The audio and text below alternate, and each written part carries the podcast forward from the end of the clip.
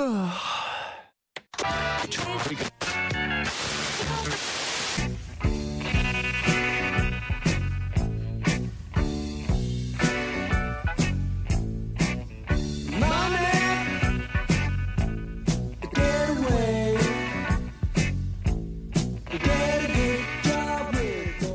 começou, começou mais um Greencast, o podcast da Green Comics. E hoje, como sempre, William Lopes e Jorge Coffey aqui comigo, com o seu host, João Rodrigues. Ele pareceu é, radialista, hein? Aqui na 99.7, só apenas 99.7 você ouve a Green. E dessa vez você não esqueceu o seu nome, né? Que é importante. Quase esqueceu. Fisgou no final. É porque o, o bordão é, e hoje, como sempre, Jorge Coffey e William Lopes. É verdade. Ou William Lopes e George Coffey. E aí já faz parte do bordão, esquecer. Mas aí, mas aí eu- hoje eu vim gravando e falei assim, não, hoje eu vou falar meu nome. Bom, e o episódio de hoje a gente vai comentar sobre o cinema atual. Será que ele tá muito repetitivo? Será que acabou a criatividade do cinema? A galera tá, só tá pensando no dinheiro? Isso tudo a gente vai responder no episódio de hoje. Então se aconchega aí na sua cadeira de trabalho, finge que você tá trabalhando e aproveita Que nem eu. e aproveita esse, esse debate aí sobre os problemas da falta de criatividade do cinema atual. Mas antes de começar o episódio de hoje, eu tenho uma dica muito boa pra você que curte trocar o wallpaper do seu celular, trocar o wallpaper do seu computador, né, tirar aquele fundo sem graça ali que já vem, por ilustrações legais, bonitas, formosas. Pra você conseguir trocar regularmente aí o seu wallpaper, é muito fácil. Include e aí você tem todo mês um wallpaper novinho em folha para desfrutar. Então acessa lá apoia.se Green Comics, beleza? Então bora pro tema dessa semana.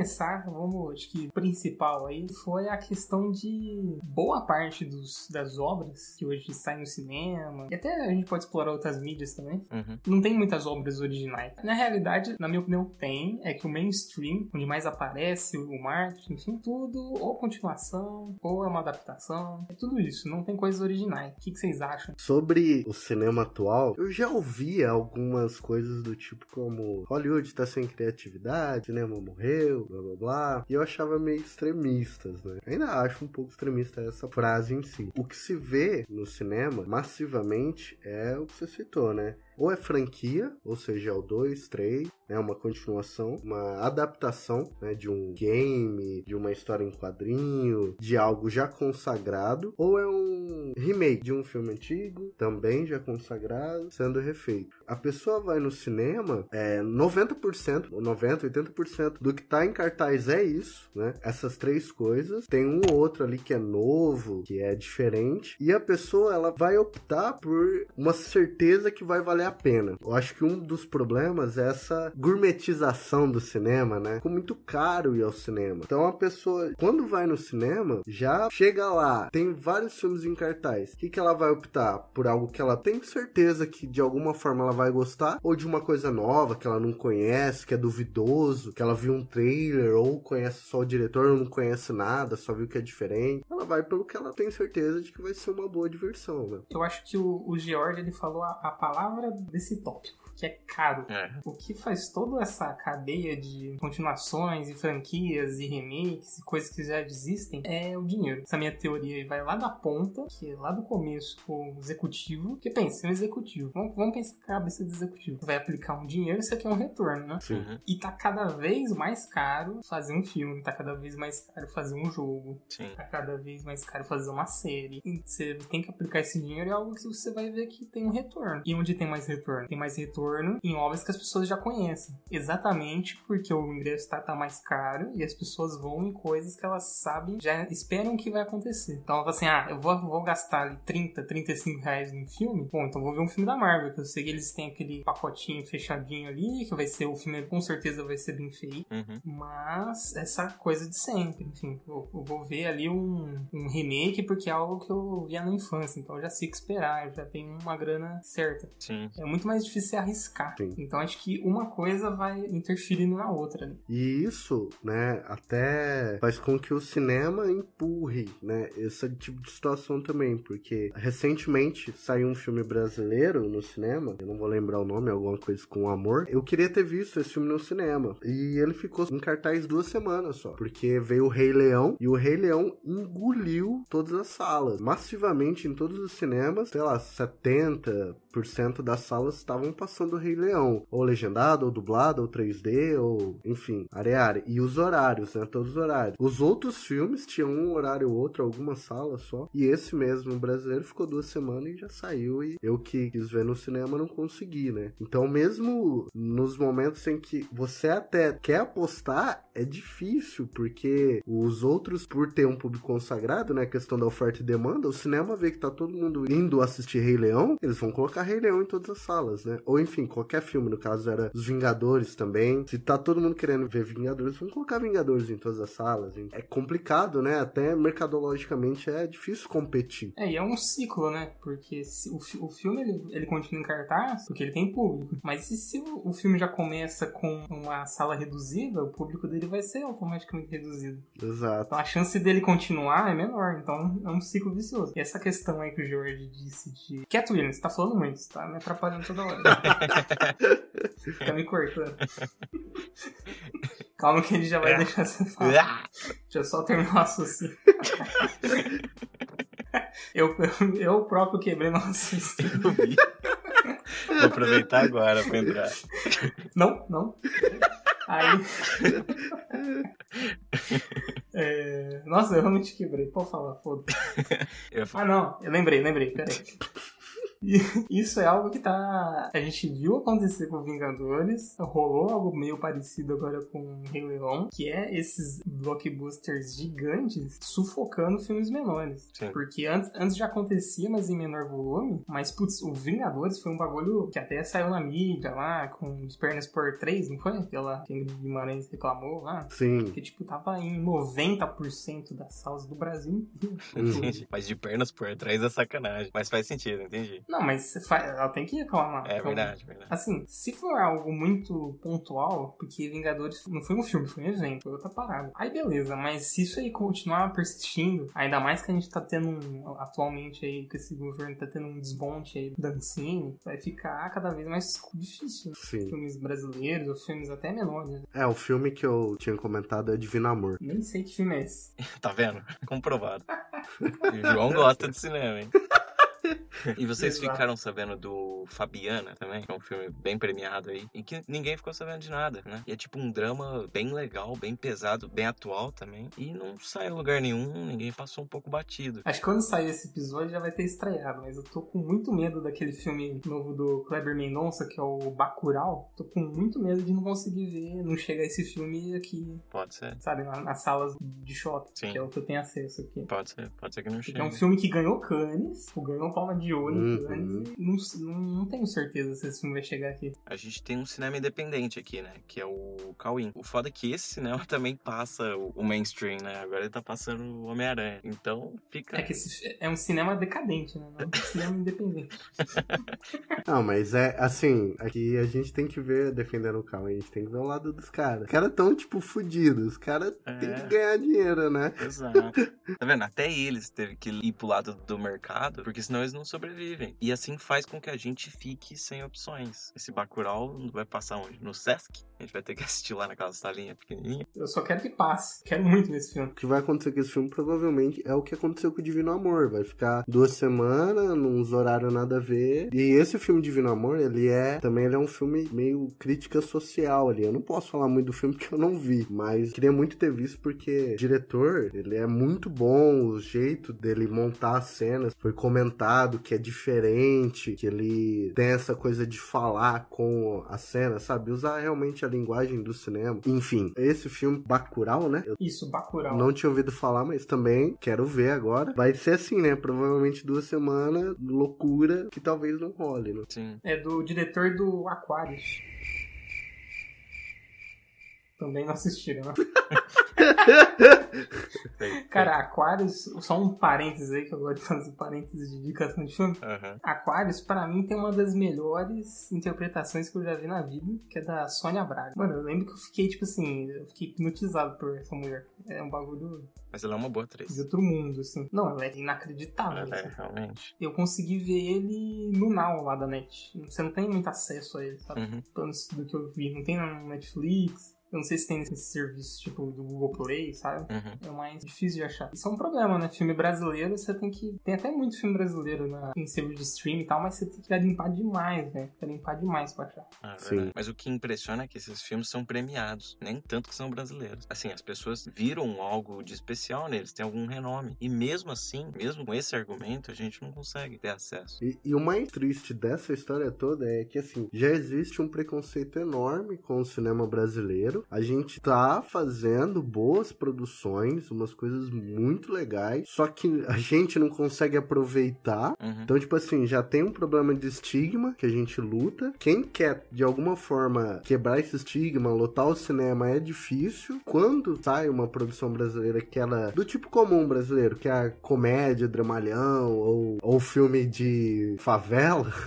É um gênero aqui no Brasil, né? é um gênero que lota cinema, é os dois, é comédia e favela, né? Esses filmes enchem cinema, lota e volta a mesma história. Pessoas falam, é, brasileiro só faz esse tipo de filme. Então, sabe, é muito complicado. É cíclico, até porque o mercado ele cria na bolha dele uma urgência e algumas métricas pra dizer que os filmes dele são bons, como por exemplo o próprio Vingadores quase desbancou o Avatar e a métrica ali é o quanto ele arrecadou. Quase não, desbancou. Desbancou? Desbancou. Olha, Desbancou, sim. Então, e a métrica ali é que quanto mais ele arrecadou, né? Isso, isso é o que torna ele grande. Porém, isso não diz nada. Claro que você arrecadou muito, então depende da sua campanha de marketing. E isso só mostra que eles têm uma boa campanha de marketing. Isso é incrível para as pessoas, né? Nossa, olha o Vingadores, que incrível. Não, é, é que, tipo, o Vingadores é um pouco mais que isso. Porque o Vingadores foi uma construção, né? Como eu disse, o Vingadores não é um filme, é um evento. Mas isso é o efeito que as franquias têm. Se você pegar o efeito que as releituras têm, é atacando a nostalgia. O público deles é basicamente quem é nostálgico. E aí tem o público novo também. Do Vingadores? Não, das releituras. Dos remakes, né? Isso, os remakes. O Vingadores, ele entra nessa classificação de franquia, que é o quê? Construir um público de uma maneira gradativa. E é o que a Marvel fez com esplendor, mas ainda assim é uma tática de mercado. Sim, vou falar dos 10 filmes com maior bilheteria da história. E você vai ver quantos filmes originais tem, ó. Primeiro lugar é Vingadores Endgame, uma franquia. Certo? Aí a gente tem em segundo lugar Avatar, ok, filme original. É. Aí depois a gente tem Star Wars, Despertar da Força, franquia. Depois outro Vingadores. Depois Jurassic World, que é uma continuação de um reboot. Uhum. Depois a gente tem outro Vingadores. Depois a gente tem Velozes e Furiosos 7, né? 7. Velozes e Furiosos 7. Depois a gente tem Vingadores novamente. E em décimo lugar, Pantera Negra. É. Mano, tem um filme original. Minto, dois filmes. Eu pulei o Titanic. São dois filmes E os dois são do James Cameron.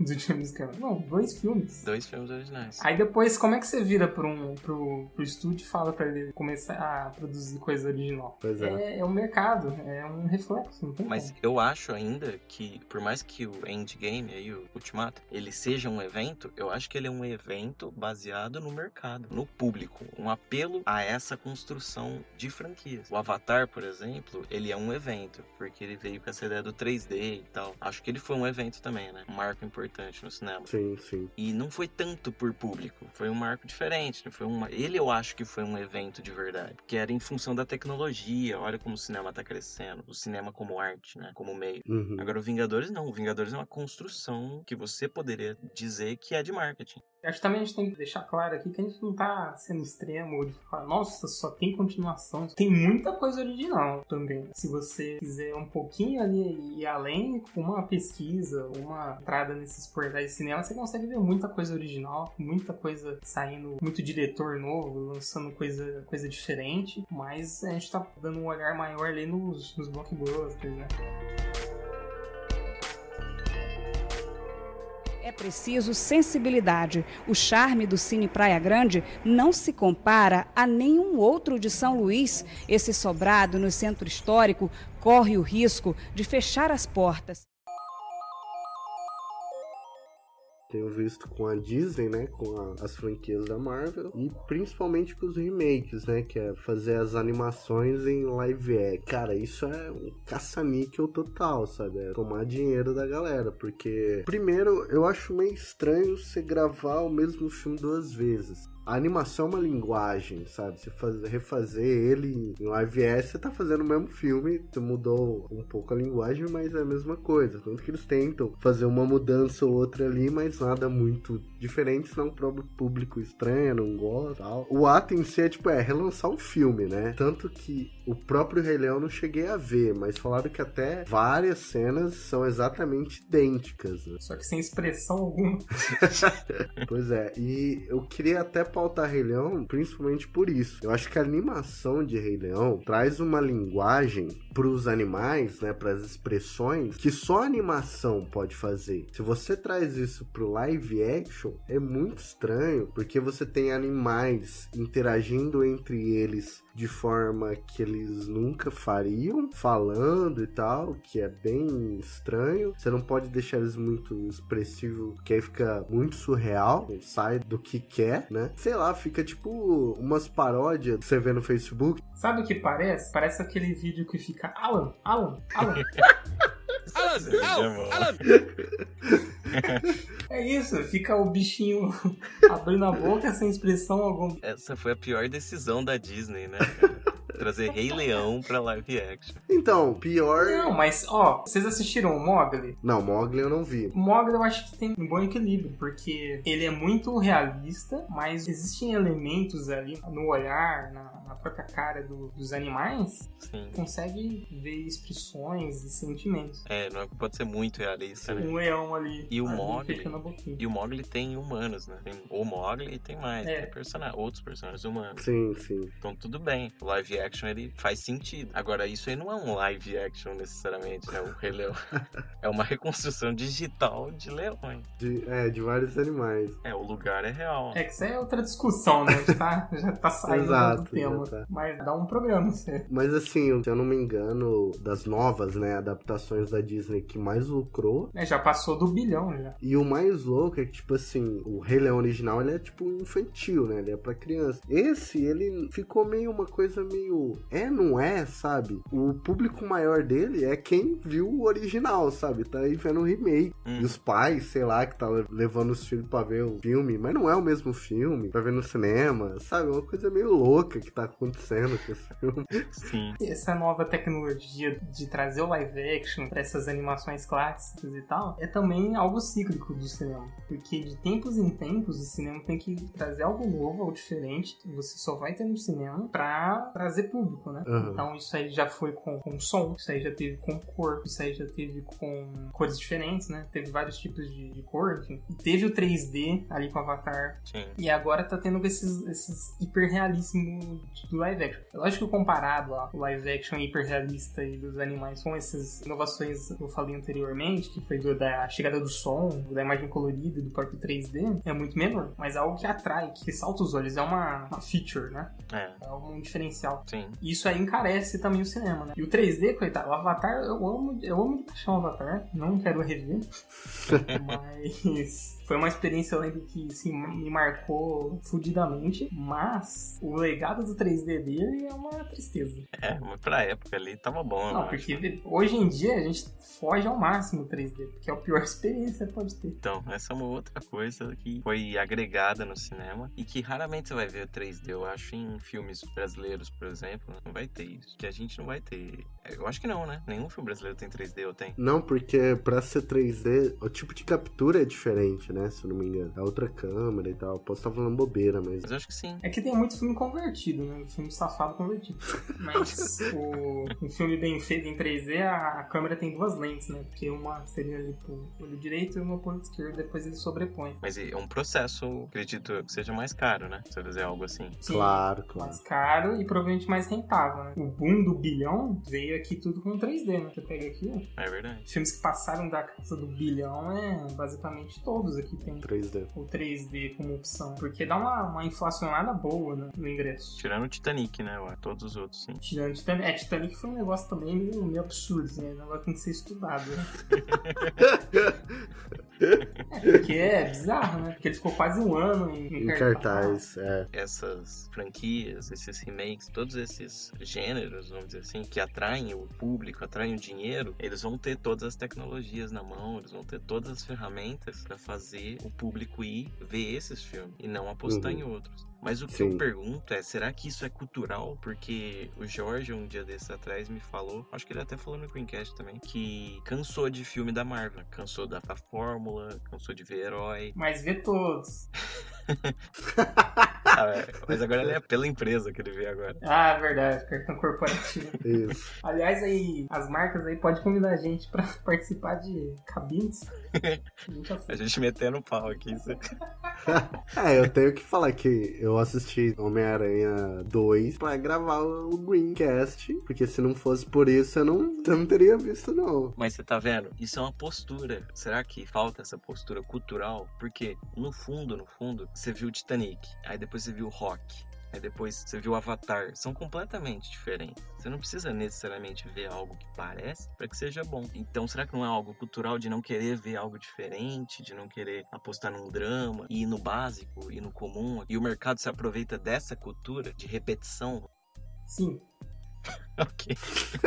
Não, com certeza. Eu acho que é aquilo que a gente comentou no começo. As pessoas têm medo de tentar algo novo, isso é um fato. Tipo assim, elas têm medo de apostar algo que elas não sabem o que é, já é um fator problemático. E o segundo é: o cinema é caro. Então, tipo assim, você junta essas duas coisas, pronto, você tem o bolinho perfeito ali. A pessoa vai ver a mesma coisa sempre no cinema. Em casa, à toa, no Netflix, ela pode até apostar ah, aposto aqui numa coisa diferente. Mas no cinema, onde você vai se deslocar até um lugar, muitas vezes você vai com alguém para partilhar aquele momento. A pessoa tem medo de arriscar algo diferente. E até porque é caro, então acaba indo no, na mesmice, né? Esse medo aí tá indo pra casa também, né? Porque, tipo, hoje em dia eu tenho um tempo limitado. Antes de começar um jogo, antes de começar uma série, antes de começar um livro, eu tento o máximo pesquisar, ver se for jogo, jogar uma demo, ver gameplay se for um livro ali, é, graças ao nosso senhor Kindle, pode baixar uma prévia, ver, que tem que ser muito certeiro, não só questão de dinheiro, se bobear mais que dinheiro, tempo. Sim, é verdade. Então, eu, eu, quero dedicar o meu tempo a algo. Não quero dedicar o meu tempo a algo que é ruim. É, você não vai sentar ali no, no Netflix e meter um filme coreano de cara. Tem que olhar que Sim. filme é não, esse. É difícil. É verdade. É, eu tenho que concordar com você. O nosso tempo, principalmente hoje, é muito valioso. Então é isso aí, é um fator importantíssimo, né? E volta a mesma coisa, né? Você não quer arriscar seu tempo numa coisa incerta, né? Você vai no que é certo. Talvez uma, não uma saída, mas uma vertente disso de você ir algo certo é você ir ver um filme do diretor X. É. Um filme de, do ator Y. Tipo, vai lançar. Também quando lançar esse Green Cat já vai ter lançado, mas é o filme novo do Tarantino. É algo que é certeiro. Você sei do que, que ele mais ou menos vai me entregar, uhum. né? É. E qual, qual é a diferença entre ver um filme novo do Tarantino, que eu sei qual é a linguagem dele, eu sei mais ou menos o que é esperar, e ver um Vingadores Show Lambers, que eu também sei que eu vou esperar dele, sabe? Uhum. Você cria de alguma maneira um parâmetro. Porque você já sentiu algo bom vendo esses filmes, né? Então você cria esse parâmetro. Mas o problema é que uma hora você vai ter mais ânimo para ver isso. Tipo a Marvel. Realmente vai ser um problema daqui a pouco. A questão é não assista. É. Também a gente tem essa opção. é, então. E vai ser o que vai romper essa bolha aí. Que, enfim, não sei se já passou essa bolha dos filmes super-herói, não. Uhum. É quando a pessoa, a galera começar, ah, beleza, mais um filme do, Pantera Negra. Aí a pessoa começa a não ir, enfim. Ou eles se, se reinventam e começam a colocar filmes de gênero dentro dos filmes super-herói. Sim, sim. Não sei. Eu acho que já tá começando. Ainda mais agora que a DC, eu posso estar muito enganado aqui, mas eu tô apostando todas as minhas fichas no filme do Joker, né? Do Coringa. E eu acho que com essa nova roupagem da DC, esse estilo novo dela, eu acho que a galera vai ver esse filme e começar a exigir um comportamento diferente, sabe? Dos filmes de super-herói. Querer que saia da fórmula. Mesmo que seja um filme de super-herói, mas que ele não seja aquela mesma coisinha, que ele se reinventem. Eu tô aqui nas esperanças, né? Na esperança que esse filme faça isso também, porque eu posso estar enganado Sim. e esse filme ser um, uma merda total, mas eu tô apostando minhas fichas aí. Mas é, é bizarro como isso demora, porque lá no Velozes Furiosos 4, eu, eu lembro que eu assisti isso com meu irmão. E meu irmão falou, porra, isso aqui já tá ficando uma merda. Tá virando, isso aí daqui a pouco acaba. E agora tá no Velozes Furiosos 17. E aí? Entendeu? Já tem spin-off, mano. É, tem então, cara. spin-off. Só que o Velozes e Furiosos, vou defender os Velozes e Furiosos, que foi exatamente no 4 que ele deu uma, uma virada. Que ele falou assim, não vou ser mais filme de, de racha, eu vou virar um filme de super-herói. É o que ele virou. É verdade. É um filme de super-herói. Putz, Então, o, cara. o The Rock pega uma, uma, uma bomba e Uhum. consegue deslocar ela com a mão. É, assiste o último Velozes e Furiosos, depois assiste o primeiro. Você vai ver a diferença, né? É, eles foram muito inteligentes. Eu tenho que, tenho que bater pau pra esses caras, viu? Sim. Então, é o que eu acabei de dizer, assim, ele entender que não dá pra ficar na mesma coisa, ir mudando. É legal, tipo assim, ele conseguiu manter o público, manter a renda, só que da forma dele, se reinventando e fazendo algo diferente. Aí eu acho até válido, né? Velozes e Furiosos, o 3, que é o Velozes e Furiosos em Tóquio, ele praticamente não é o mesmo Velozes e Furiosos. Ele é uma Uhum. outra história maluca e é de drift, não é de racha. E só tem um nome, porque nem os personagens são os mesmos. Então, aquele filme eu acho que é o melhor da franquia, na minha opinião, porque ele não é o Velozes e Furiosos, entendeu? Ele deixou aqueles Uhum. personagens e virou um outro, só usou o nome. Esse é o exemplo de, de coisa que a gente vê que os caras querem se apegar. Querem se apegar ao título, aos personagens, aos atores. Falta drift, é isso tá falando. Resumindo tudo que a gente falou aqui, falta drift. Falta de... E o filme Vingadores Ultimato já é o segundo mais visto da história do cinema.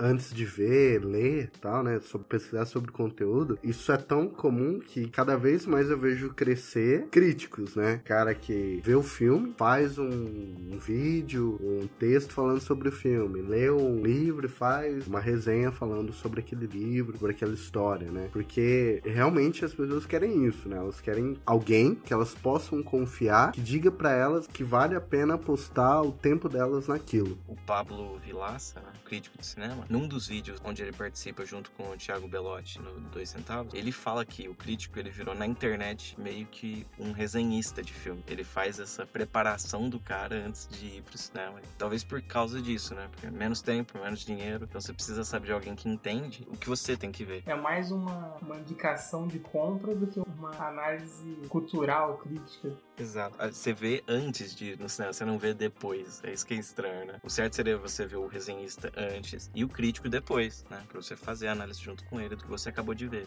Uhum. Mas uma outra pergunta que eu tenho é que por que não existem tantos cinemas locais fora de iniciativas culturais do governo, prefeitura, e fora dessas grandes franquias de cinema, tipo Cinemark, Cinépolis e tal? Por que, que a gente não tem? É o cinema de rua, em- é os, é os multiplus, né? Como que eles chamam? Tem um nome isso? Tem, tem um nome. Eu acho que é. O que que você acha, Jorge?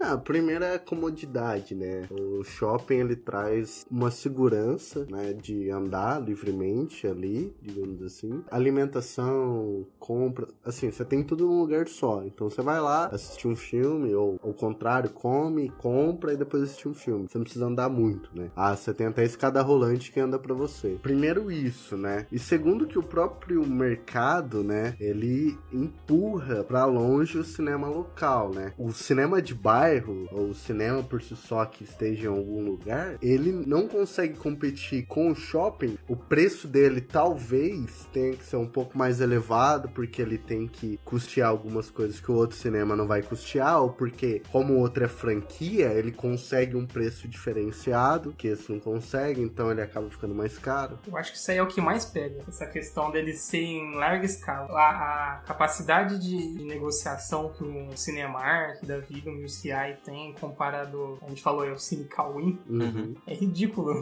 de, de maior, né? É Sim, sim. Esses cinemas de rua, muitos deles são suportados pelo governo. né? Sim. E questão cultural, o Brasil tem, tem umas- uns problemas, e agora ainda mais. Exato. Há muito tempo já se é entendido no Brasil cultura como evento e música. Qualquer coisa fora disso não é tipo cultura, né? Uhum. Então já, já tem esse problema de entendimento errado do que é cultura. Agora tem um entendimento errado do que é Que é tudo. filmes dos filmes culturais. Tem O Boçal lá, né? Ele acha que um filme que tem sexo já vira pornô. É, aí fodeu. Recentemente eu fui no cinema mais antigo em atividade do Brasil. Foi lá em Belém. Certo. E eles estavam pra fechar, tipo, um tempo depois que eu fui. Teve manifestação e tudo, sabe? Como é que você pega o- um- o cinema mais antigo do país, que é um país de proporção é, continental, e você não, não mantém um negócio desse? Isso é muito importante pra cá, né? Isso é uma relíquia nossa. Sim. Eu digo isso, até fiz essa pergunta, porque seria muito legal que as pessoas tivessem iniciativas privadas relacionadas ao cinema. O Eu Jorge até conversou sobre cervejarias aqui em Ribeirão Preto e como cresceu as iniciativas de pequenos cervejeiros, né? Porque antes esse mercado era dominado pelas grandes. E hoje em dia você consegue ver em um lugar muito pequeno uma cervejaria ali dentro e no mesmo lugar o ponto de consumo. E que como isso é legal, tudo bem que encarece um pouco, tem essa atmosfera gourmet, mas seria muito legal que o cinema privado fosse assim, sabe? A gente pudesse ter um cinema de bairro, pagar um pouquinho mais caro e nem precisaria ter essas franquias, mas poderia ter outros filmes menos cobiçados que sairia mais barato também pro, pro dono do cinema. Seria bem legal. Mas isso é bem interessante que você falou, mas foi uma briga cultural de longa data, de que cerveja artesanal é de qualidade, é diferente e até superior, né? Então foi anos assim de marketing, de coisas pra gente chegar no que tá, né? Você ver. E é algo, né, que a galera adora, né? Cerveja, né? Só me corrigindo aqui, eu acho que música é cultura sim, tá? Eu apoio muito a música, já eu trabalho com música, né? Já trabalhei há muito tempo. Tem até na descrição. Amo música, mas eu, o que eu quis dizer é que a cultura vai além disso, né? E que a gente precisa apoiar os músicos independentes, porque quando eu falo de música, que todo mundo aclama é o mainstream, né? É As grandes bandas, os renomados, né? Ainda citando Ribeirão Preto, já que a gente tá nessa onda aqui de falar local, Ribeirão Preto e região, aqui tem várias bandas, tem uma galera fazendo um som massa demais, só que, pô, você vê os caras assim, brigando espaço e quando eles conseguem um espaço pra tocar um lugar, ninguém vai ver. Sim. E isso, a gente tá falando de bandas de grande qualidade, não é bandinha que toca um do ré mi e canta qualquer coisa, não. É uma galera assim, fazendo um som massa demais. Só que ninguém tá nem aí, porque é a mesma história do cinema. Ninguém quer apostar em algo diferente, ouvir algo diferente, ver algo novo. Quer ir nos mesmos sempre, né? Na segurança, na mesma coisinha. Bandas que se igualam ao Jota Quest, por exemplo. Exatamente. quebrou a banca. Quebrou a banca. Então, gente, espero que você tenha refletido aí com a gente, criado ideias. Ah, o nosso objetivo aqui é fazer você pensar. Exato. Fazer você pensar, utilizar os nossos raciocínios em mesas de bares para chamar atenção, falar que esses raciocínios são seus, baseados em raciocínios nossos, que foram baseados em raciocínios de terceiros. Olha Exato. só. Exato. Então, para tudo. Para, para que você tá fazendo. Médico, pa- tá, tá operando? Para. Para de operar.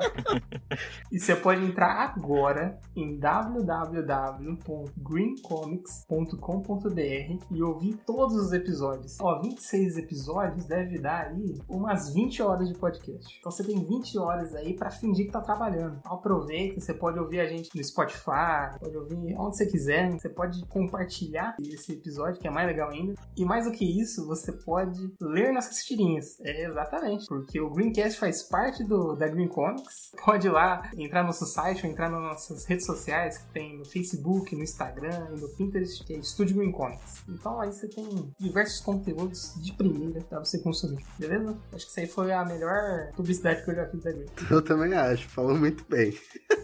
Muito obrigado. Então, até mais e falou. O William caiu? O William caiu. Nossa, o William caiu mesmo.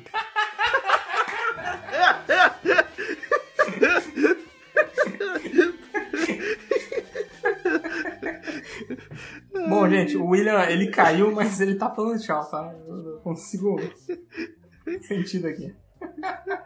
Ai, ai.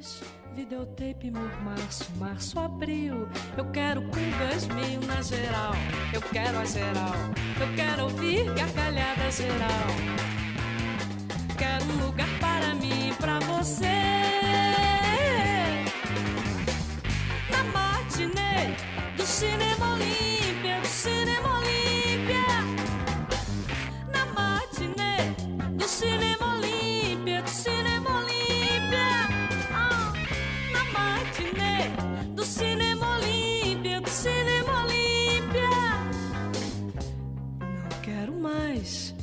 essas tardes mornais, normais.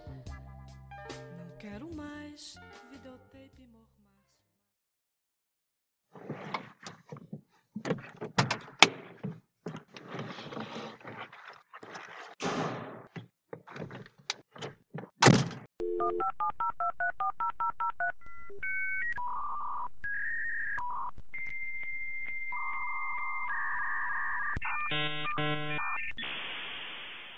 Falou então, gente. Abraço.